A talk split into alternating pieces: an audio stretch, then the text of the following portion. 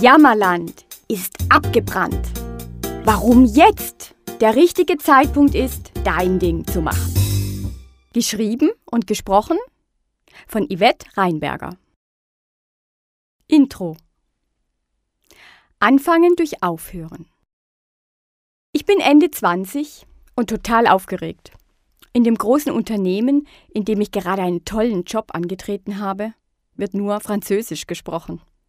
Und ich kann nur mit meinem Schulfranzösisch aufwarten. Außerdem bin ich erst hierher gezogen. Alles ist noch fremd, ich fühle mich so allein wie noch nie. Aber ich bin fest entschlossen, richtig gute Arbeit abzuliefern. Also beeile ich mich jeden Morgen, in die Firma zu kommen. Ich werfe der Dame, die am Infodesk im Foyer sitzt, ein schnelles Ça va hin. Meine Kollegen grüße ich auch nur ganz kurz, bevor ich in meinem Büro verschwinde. Da schaue ich nervös meinem PC beim Hochfahren zu. Oh, ich will endlich starten. Damit ich durch die Mittagspause keine Zeit verliere, habe ich mir auf dem Weg ein Sandwich gekauft. Bei Starbucks nehme ich mir noch den immer gleichen Kaffee mit. Wenigstens das fühlt sich ein bisschen nach gewohntem an. So unglaublich fleißig wie ich bin, kann ich gar nicht verstehen, warum meine Projekte nicht vorangehen. Und ich fange an zu jammern. Warum unterstützen mich meine Kollegen so wenig? Warum sind die Dinge nie fertig, wenn ich sie brauche? Warum mache ich das überhaupt? Mein Chef, für den ich früher schon als Freelancerin gearbeitet habe, kriegt davon Wind und zitiert mich in sein Büro. Ich erwarte einen Anpfiff, aber stattdessen sagt er zu mir: Mais non, Yvette, was ist los? Ich erkenne dich gar nicht mehr wieder. Und ich muss ihm recht geben. Seit ich hier bin, agiere ich wie ein Roboter. Völlig frei von Freude. Er fährt fort.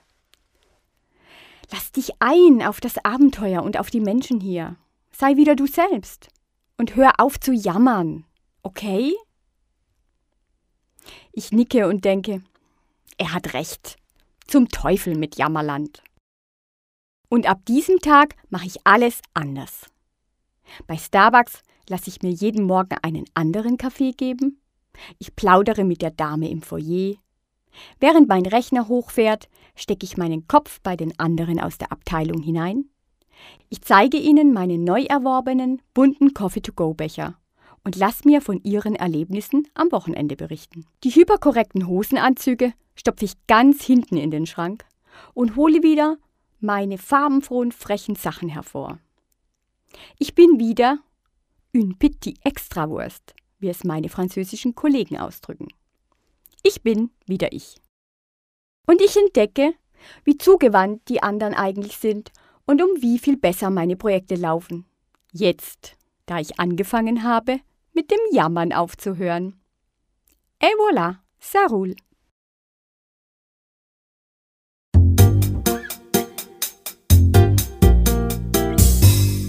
Kapitel 1 Abgewatscht. Mein Erlebnis damals in Genf ging mir erst kürzlich wieder durch den Kopf. Wahrscheinlich, weil ich es langsam nicht mehr aushalte. Ich habe das Gefühl, dass immer mehr gejammert wird. So viel, dass ich es einfach nicht mehr hören kann.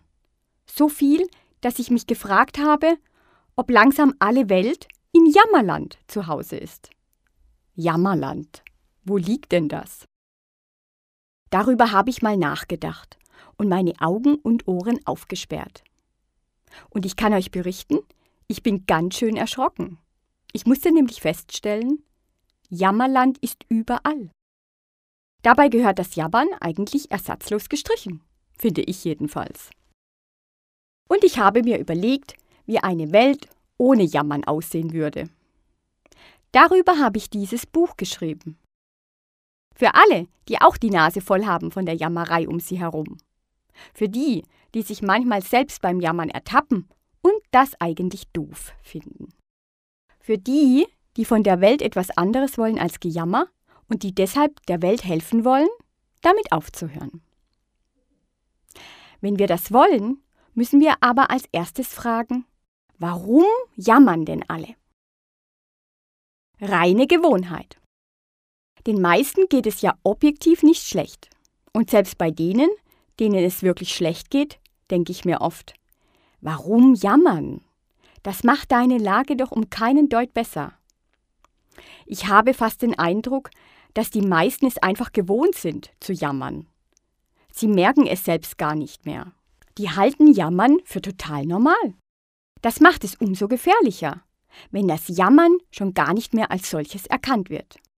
Deshalb will ich mit euch erst einmal genau hinschauen, wo sich das Jammern bei uns überall versteckt. Lasst uns in diesen ersten Kapiteln einen Streifzug durch Jammerland machen. Wir schauen in die privaten Jammerecken genauso wie in die beruflichen und gesellschaftlichen. Ihr werdet sehen, dass Jammerland wirklich überall ist und auch, warum das so ist. Zum Beispiel da, wo sich zwei mal zusammengetan haben, weil sie sich liebten. Wie früher. Die haben also geheiratet oder auch nicht. Jedenfalls leben sie als Paar.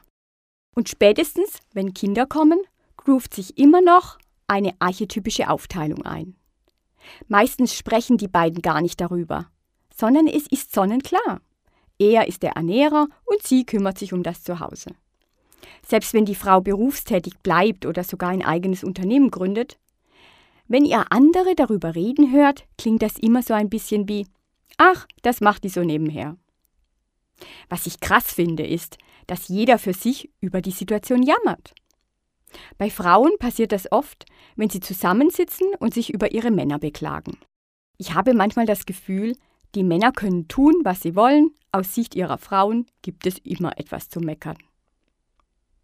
Erst neulich im Restaurant saß ganz nah von meinem Tisch so eine Damenrunde. Ich hatte gar keine andere Chance, als zuzuhören, als die eine lautstark verkündete. Ich kam vorgestern Abend total kaputt nach Hause. Mein Mann war am Kochen. Ihr könnt euch nicht vorstellen, wie die Küche ausgesehen hat, als wäre eine Bombe eingeschlagen. Die anderen schüttelten nur missbilligend, unverständnisvoll die Köpfe. Ich war total perplex. Anstatt dass sich die Frau freut, dass ihr Mann ihr etwas Schönes zum Essen serviert, jammert sie darüber, dass er nicht gleichzeitig die Küche aufräumt. Männer sind da anders. Stiller Jammertod.